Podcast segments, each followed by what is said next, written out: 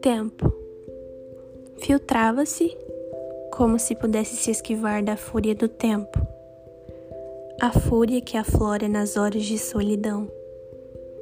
Era inócua aos seus medos, mas determinada diante de seus objetivos.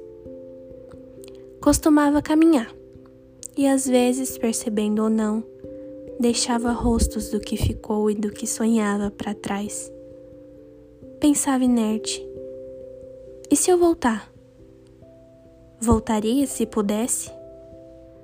Voltaria se quisesse? Podia, e vez ou outra queria. Mas o que ganharia?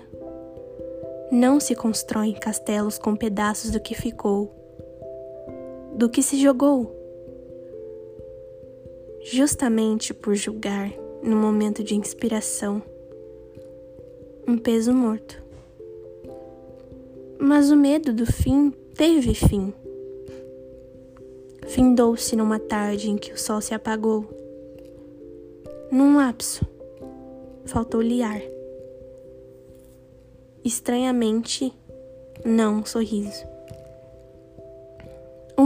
Abaixo, mas ela não. Nem ela, nem sua pele, nem seus objetivos. O mundo em pó. E ela só. Mas não tão só.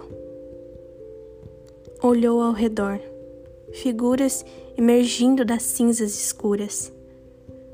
Viu-se naquelas rostos, naqueles olhos confiantes e profundos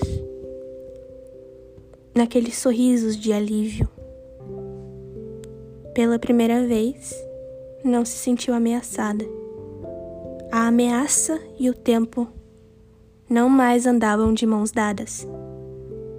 Desatada, ela conseguiu enfim encarar o futuro, encarar seu medo. Naquele dia, fez as pazes com o tempo.